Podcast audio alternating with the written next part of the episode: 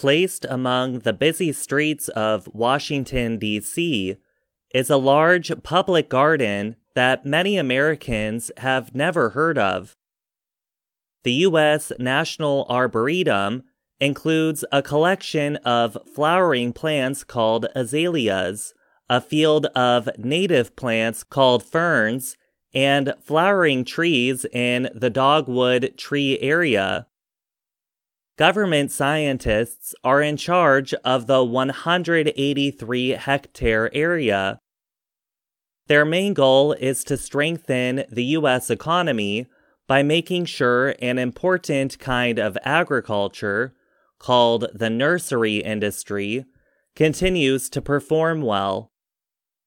What we do is support the American nursery industry which is really one of the largest forms of agriculture, said Richard Olsen, director of the National Arboretum.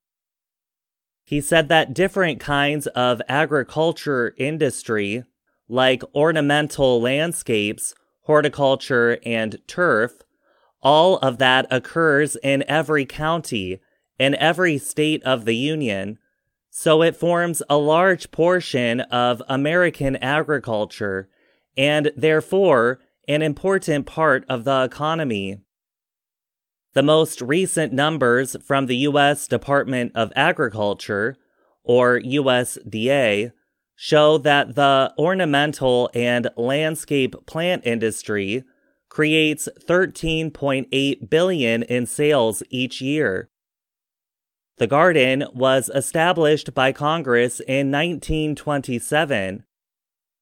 It plays a leading part in researching and developing plants like trees, shrubs, flowers, and grasses.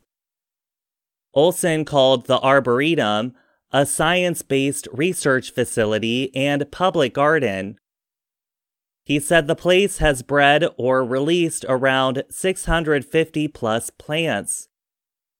They include more than 450 azaleas for landscaping, but also trees like maples, American elms, and hemlocks.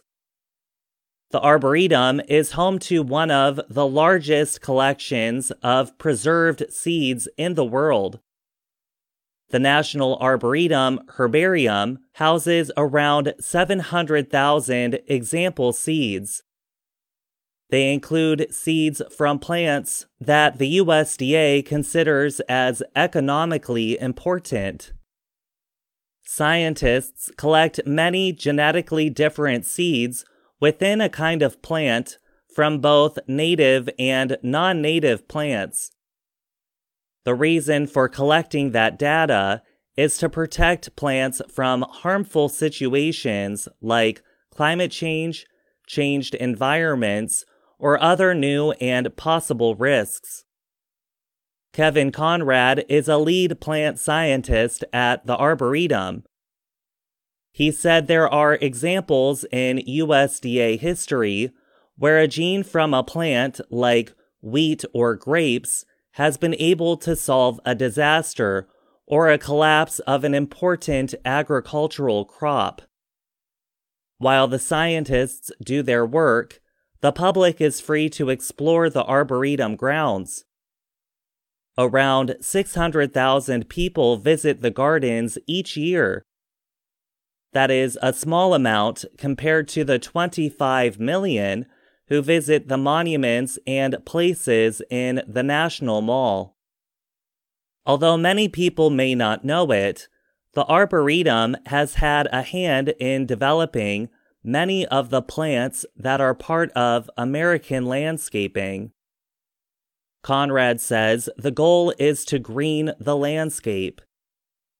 And he added, it's to create a welcoming, secure, safe, beautiful, calming landscape for the public.